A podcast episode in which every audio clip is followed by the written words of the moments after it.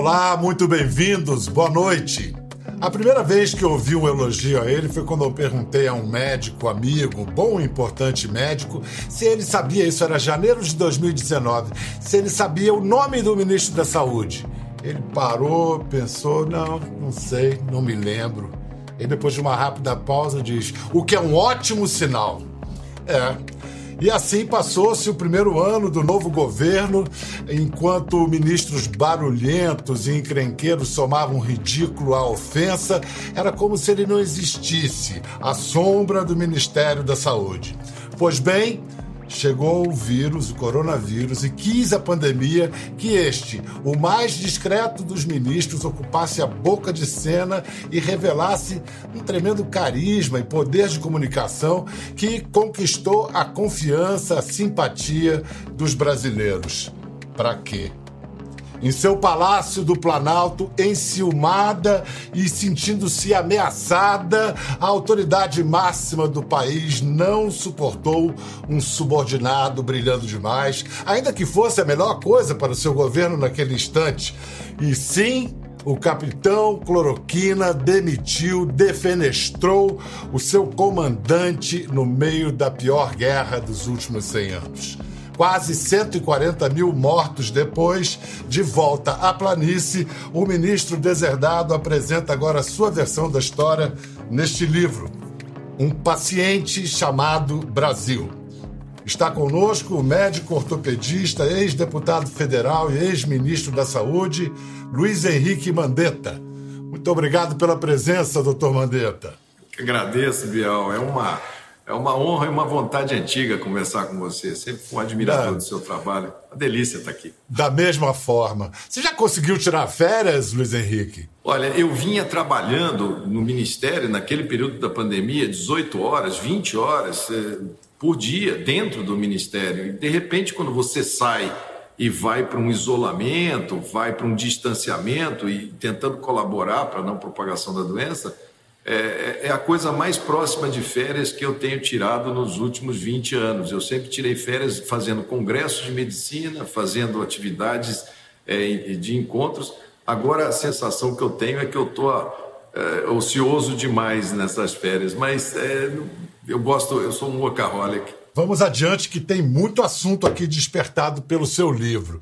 É, você, inclusive, diz que por pouco não escolhe, em vez da ortopedia, a psiquiatria. E aí, por causa desse seu interesse e conhecimento de mecanismos psíquicos, você interpreta a, a, reação de, do, do, Jair Bolsonaro diante da pandemia como aquela reação quando alguém enfrenta o luto ou uma notícia muito ruim. É. E no livro você afirma que o presidente teve a, negou a, a, a, gravidade da epidemia, depois é, com, ficou com raiva de você e depois apelou. Eu, eu, eu, eu simbolizava Vai. a notícia, né? Ele ficou com raiva do carteiro, ele, ele, ficou com raiva do Ministério da Saúde. Ele, ele mirou o Ministério da Saúde como por que, que eles estão fazendo isso. Depois ele veio para essa fase que é natural, principalmente quando tem que é o apelo ao sobrenatural, é o apelo a alguma chance. Então ele se apegou naquele, naquela cantilena de pessoas que, que vão ao seu redor e começam a falar o que ele queria escutar. Eu me lembro de um, de um, de um, um ex, uma pessoa da saúde pública, ex-parlamentar, que falava: não, só vai ter 3 mil óbitos, isso daí são quatro semanas. É, aí veio a história da cloroquina, aquilo dali criou para ele uma válvula de escape, tipo assim, eu tiro e coloco isso no lugar. Depois vem a depressão, reflexão e depois vem a fase positiva. E o nosso trabalho em psiquiatria é encurtar essas quatro primeiras fases, porque elas não, elas não são colaborativas, elas não ajudam. E chegar rapidamente na fase colaborativa para a pessoa aderir ao tratamento, superar a dor e retomar a vida eu, eu tentava puxá-lo para a fase proativa. Vamos ajudar, porque o número de mortes vai ser muito alto. Eu nunca falei em público que eu trabalhava com 180 mil óbitos se nós não intervíssemos, mas para ele eu mostrei, entreguei, entreguei por escrito, para que ele pudesse saber a responsabilidade dos caminhos que ele fosse optar, né? Então foi realmente uma reação bem, bem, bem negacionista e bem raivosa. Mas no livro, mas no livro você descreve com clareza como ele estava o presidente Bolsonaro estava absolutamente convencido de que o coronavírus era uma conspiração, era uma arma biológica chinesa é. para levar a esquerda de volta ao poder na América Latina. Na América. Latina. Como é que você rebateu essa sandice? Tem coisas que você não rebate, você olha e fala assim: olha, até que se prove isso daí, vamos tratar dos fatos, né? vamos tratar da vila, vida como ela é, vamos, vamos pro, pro, enfrentar o problema. Depois a gente vê essas, as teorias conspiratórias, elas são muito comuns. É, a gente não deve embarcar nessas teorias, a gente deve reconhecer, porque eu, eu, imaginava, eu me lembro daquela viagem do presidente aos Estados Unidos, que ele encontrou com o Trump. E, e, ele volta de lá, e o Trump, naquele momento, estava com um discurso também negacionista, também é, é, anti-chinês. E aí, logo na sequência, eles atacam a China. Eu precisando da China, porque lá que estavam os equipamentos, lá que estava tudo, eu precisando da, do embaixador chinês. E aí, essas, essas, esses não me toques, essas querelas, é isso daí prejudicava. E eu sempre analisei essa doença vendo qual era o quadro da doença, qual era a história natural, o que, que remava a favor e o que, que remava contra. Eu colocava a posição do governo como mais um ponto a favor do vírus. Eu colocava, ó, isso daqui está jogando a favor do vírus. É mais um elemento na doença. Né? Então, nós precisamos tentar diminuir esse elemento aqui para ver se a gente, entre a doença e a saúde, a gente ficou com a saúde. A gente fez três pilares: vida, SUS e ciência. Vamos atrás desses três aqui e o que tiver contra esses três, a gente afasta, diminui a importância tal e ocupa a, essa agenda. Eu, eu, eu via esse momento muito como um, um momento pró-vírus por parte dele. Agora, a parte do pensamento mágico do, do governo Bolsonaro, qual foi o maior erro que o Brasil cometeu? Acreditar na China e na OMS, na Organização Mundial de Saúde, naquele início? É, eu deixo isso bem claro, porque quando, quando a gente, quando eu estava lá em, em, na, em Genebra, que eu chego para o Fórum Econômico de Davos, eu paro primeiro em Genebra e vou jantar na casa da embaixadora brasileira, da Maria Nazaré Lelé. E era previsto que o Tedros fosse, porque nós tínhamos duas ou três mesas em Davos é, que nós faríamos debate. E ele avisa a embaixadora que não iria, porque ele iria mandar o seu adjunto para Davos, porque eles iriam analisar exatamente o reconhecimento da emergência do assunto China. E ficamos todos muito é, ansiosos para saber é, aquele posicionamento do grau de contágio da doença. Se era um vírus pesado, um vírus lento, como foi MERS, como foi SARS, ou se era um vírus competente para transmissão. Qual era a velocidade? E a maneira como eles trouxeram, dizendo que era só Wuhan, a China continuou viajando para fora da China, recebendo turistas e exportando pessoas lá de dentro. A China não demonstrou, cidades como Pequim e outras centenas de cidades do tamanho de Porto Alegre, de Belo Horizonte, de 4 milhões, de 5 milhões, de 1 milhão, de 2 milhões de habitantes, é quase como se por lá não passou. Ou é outra doença, ou é outro sistema imunológico, mas aquilo que foi apresentado veio como um vírus pesado. Mas a partir do momento que caiu o sistema europeu, a gente começou a preparar o nosso com outra velocidade. Aí a gente mudou de categoria, mudou de preparo de vírus pesado para vírus leve, vírus de, de, de, contágio. Até a hipótese de ser aerosol, de ser um vírus de ambiente, como é o sarampo, por exemplo, a gente, num certo momento, começou a trabalhar. Quando a gente trabalhava com o conceito de aerosol, os números eram explosivos. Né? Então, ficamos no intermédio entre gotícula altamente contagiosa. Isso, a maneira como apresentou, uns 40 dias, 45 dias, o mundo se preparou para um vírus pesado. E quando viu a velocidade, aí caiu o sistema de saúde da Inglaterra, as, as, enfermeiras estavam com, com um pano de lixo, um saco de lixo, porque não tinha touca, não tinha, não tinha máscara, o sistema de saúde de Nova York teve morte por desassistência, gente que não conseguiu entrar em hospital, teve que fazer hospital de campanha é, no Central Park. É, isso vai, isso vai para conta, aqui. então, desculpe, isso vai para conta da China e do Tedros Adhanom, da, da Organização Mundial de Saúde. Eu acho que esse é um capítulo que a gente precisa investigar. Eu acho que a ciência precisa entrar dentro da China. Isso não é difícil de fazer, tem marcadores marcadores de anticorpos, se você tem uma cidade que tem X pessoas com anticorpos, onde estão os casos, porque ficou muito, ficou muito assimétrico entre o que foi de fato, no mundo ocidental, com imprensa livre, com ciência livre, nas democracias, ah, mas os hábitos aqui tão, são diferentes, mas muitas democracias usaram, ah, principalmente na Europa, o lockdown integral. A Itália ficou 14 semanas fechada. A imagem do Papa no domingo de Páscoa rezando sozinho. Veneza com tudo parado, um dos maiores mecas do turismo mundial. A Itália parou 100%.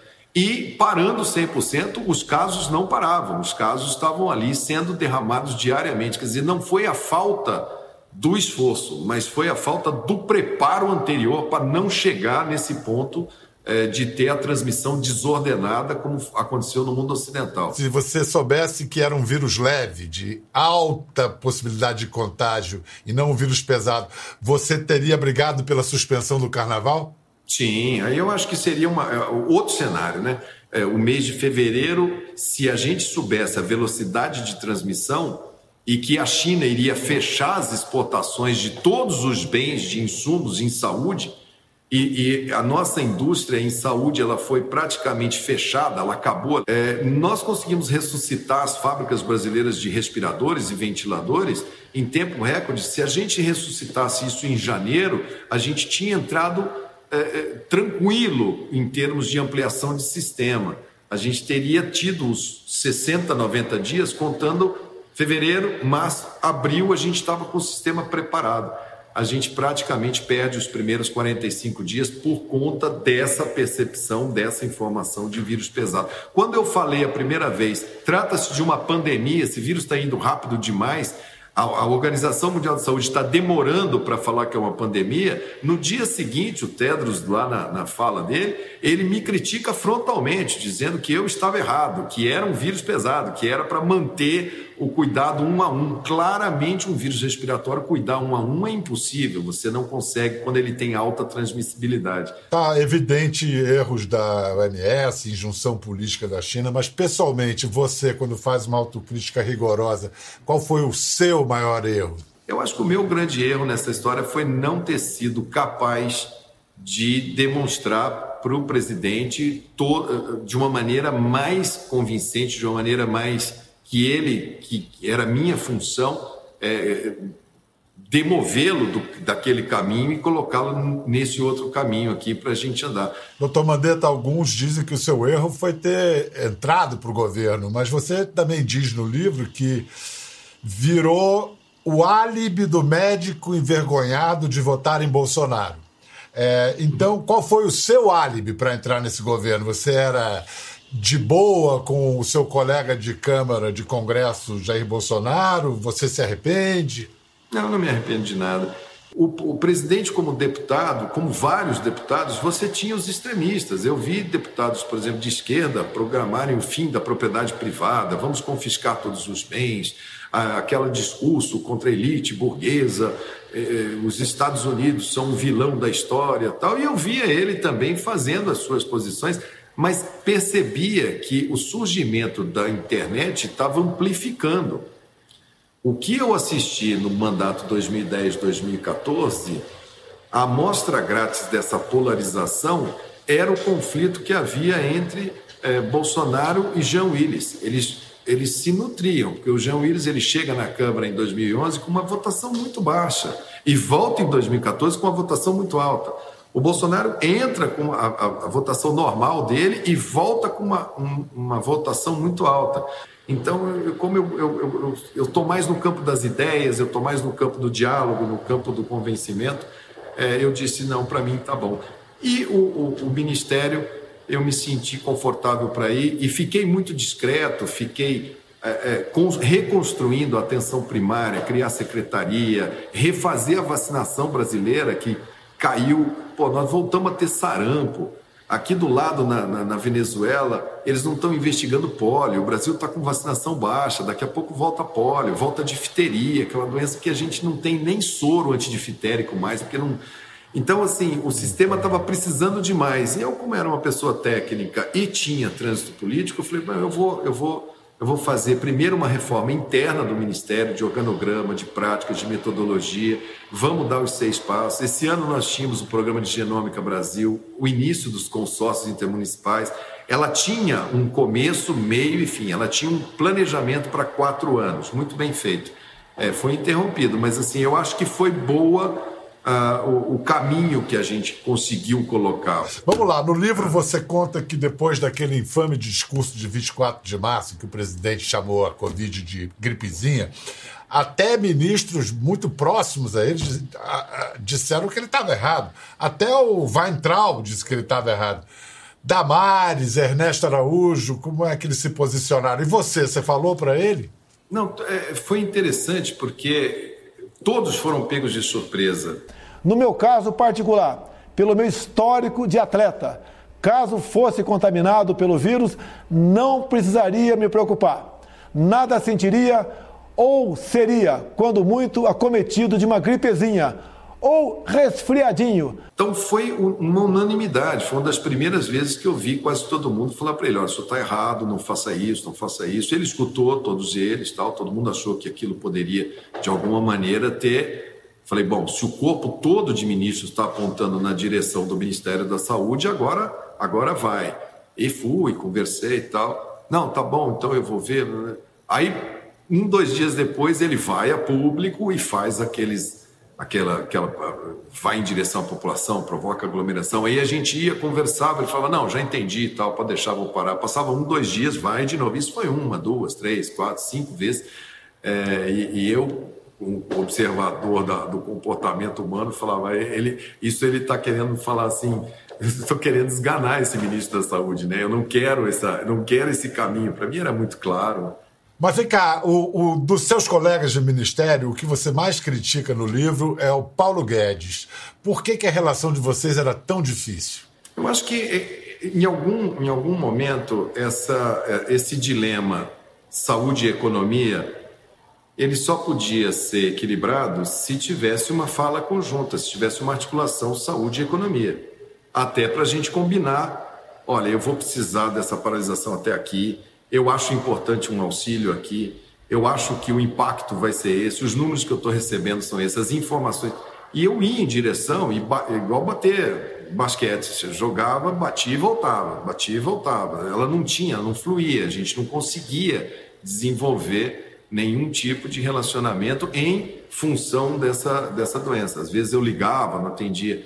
Enquanto o presidente do Banco Central, que também é da, esse extremamente atento, esse extremamente, o Roberto Campos Neto, extremamente atento, me mandando gráficos, me perguntando: olha, hoje o mercado falou isso, a vacina é isso, o medicamento é isso, o que, que você acha? Você acha que 30 dias posso trabalhar assim, assado? Então, acabou que a economia, para mim, acabou virando muito mais uh, uh, a equipe do, do, do BC do que da economia. O retrato que você faz do Paulo Guedes é de um homem toldado pela vaidade, assim, é autocentrado, alienado, alheio a qualquer coisa que não seja do interesse ou, ou da, do campo de ação dele. Então, como é que você explica ele está aguentando as seguidas humilhações do Jair Bolsonaro que o Jair Bolsonaro impõe a ele? Essa é uma pergunta que você acha que você vai ter que fazer um momento desse com ele, Biel. Porque eu acho que cada um sabe, né? Cada um sabe o seu limite. A gente vê também muita coisa fora. Eu acho que vai ser um dilema muito grande, porque esse governo ele, ele, ele se apresenta como um liberal na economia e conservador nos costumes, né? A maneira para fora como ele se como ele se, se, se justifica. E o liberalismo econômico ele vai na contramão do assistencialismo estatal absoluto, que é essa transferência não, eu não chamo nem de programa de, de combate à miséria, é uma transferência, uma injeção direta, é uma operação bancária muito extensa, que claramente o déficit público explodiu esse ano. Como vai ser a transição desse modelo que caiu nas graças, né? o presidente gosta disso, porque isso criou uma, uma, uma bolha é, de popularidade, e é natural que crie, as pessoas precisam do recurso e de repente chega dois, três membros da família ganhando uma família que R$ 1.800, é, qualquer presidente vira o supra-sumo. Agora, como que, se nós vamos para o formato de responsabilidade fiscal, de teto de gastos, se a gente vai insistir na forma liberal de conduzir com, com zelo a conta pública, o presidente vai ter que abrir mão dessa injeção na veia que ele está dando diariamente para as pessoas. Se isso daí vai colocar em risco a reeleição, a gente vai saber se ele vai optar pela reeleição ou se vai optar pelas, pelo futuro do Brasil, né? se vai endividar mais ou não. E aí vai ser o destino do Guedes. Eu acho que ele está lutando ali dentro para tentar manter essa agenda é, é, liberal é, econômica que ele defende e, e, que ele sempre se refere ao Brasil como uma grande política econômica. E eu tenho muita dificuldade, porque eu acho que é uma grande política econômica dentro de um quadro social de espectro muito assimétrico. Né? A gente não deve cometer aqueles erros. Eu me lembro da, da Dilma, ela diminu... Eh, mantendo o preço artificial da gasolina, da energia elétrica, para justificar a sua reeleição. E depois da reeleição vem aquela inflação alta, veio 14%, 15%, aquilo represado veio tudo de uma vez, o Joaquim Levi tentando fazer um, um, um corte mínimo ali. Então, aquele filme, para quem viu de perto, ele está prestes a acontecer novamente e o ano de 2021, que vai ser um ano. 2020 é um ano de exceção ou será o um ano de regra? Né? É, o que vai acontecer em 2021, eu acho que vai responder essa tua pergunta. Se ele tolera 2021 ou se ele está tolerando 2020 por conta é, de, do, do, do, cenário que a gente está inserido. É, e, e, e a resposta para isso está na cabeça em 22, na verdade. Havia uma ameaça de demissão a você, os ministros militares meio que entraram ali, botaram os panos quentes, mas Isso. aí você vai, parece que você força a sua demissão com aquela entrevista para o Fantástico. De fato, você força a mão do presidente. Isso não é abandonar o paciente, doutor? Não, não. Ali era o seguinte: estava ficando sustentável essa coisa da gente combinar e ele romper, combinar e ele romper. Porque a imprensa vinha para mim e falava: olha o presidente, então, quando eu dou aquela entrevista, eu ligo antes, aviso a Casa Civil, falo, oh, vou conceder uma entrevista aqui é, é, à Globo, no Sistema Globo, fantástico, e faço aquela entrevista. Eu meço muito as palavras ali dentro, mas eu constato que era público. É, a população não está sabendo se ela escuta o presidente ou o ministério. Está havendo, eu uso uma palavra, um termo, está havendo um descompasso um descompasso. Nós estamos fora do passo. Um está dançando valsa e o outro está dançando paião. Precisa achar qual é a música que esses dois vão tocar. Essa relação do senhor com o presidente de alguma forma constrange o senhor? Olha, ela preocupa, porque a população olha e fala assim: mas vem cá, será que o ministro da Saúde é contra o presidente, né? Porque isso leva para o brasileiro uma dubiedade. Ele não sabe se ele escuta o ministro da Saúde, se ele escuta o presidente, quem é que ele escuta, né? E aí eu, eu dou a entrevista, na segunda-feira eles falam, ah, não, passou do limite, passou o limite da bola, tal, vai sair. Perfeitamente, é uma opção do senhor, mas tecnicamente eu fiz porque, mais uma vez, é, a gente combinou um caminho e o senhor foi por outro, né? Foi uma coisa muito desagradável sem dar spoiler do fim do livro, é, você falou aí na música, que música que tocava, que dançava, e no fim do livro você narra que assim que foi tudo, que terminou tudo, veio a demissão, você partiu no seu carro com sua mulher Terezinha ao lado e ela botou o rádio no volume máximo. Que música que estava tocando? é, é, é, é, hey Joe com, com Jimi Hendrix. Eu sempre, desde pequeno, meus filhos escutavam de tudo dentro do carro. E quando tocava Hey Joe, eu punha no máximo. Eu falava, eles têm que escutar, eh, tem que escutar a música, essa música no máximo. E minha esposa sempre reclamava, baixa essa música, ficava aquela baixa essa música. E eu saio da, da garagem, saio, põe uma playlist ali, começa a tocar, eu ponho baixo. E a música, ela vai, vira um botão e fala, você sempre escutou isso aqui no máximo. Tipo assim, volta para volta para tua vida, tua vida continua, né? Mas era Rei hey Jimi Hendrix. É, mesmo que chegue a vacina, que tipo de normalidade a gente pode esperar? É, será que a nossa vida nunca mais será como antes? Será que, além de todos os sistemas de vigilância que nos cercam no mundo de hoje, agora ainda vão se somar os, os controles de biossegurança, mesmo com a vacina? Acho que sim. Eu acho que vem aí uma discussão, aliás, ela já começa a ser travada de uma nova ordem mundial de saúde, a própria reforma da Organização Mundial de Saúde. É, o regulamento sanitário internacional, que é o que arbitra o trânsito de pessoas e mercadorias, quando a gente adotou a globalização plena, o fim da distância, a gente teve muito bônus. Mas a gente tem esse ônus. A doença que está acontecendo agora no interior da África, ela diz respeito a Nova York, ela diz respeito a São Paulo.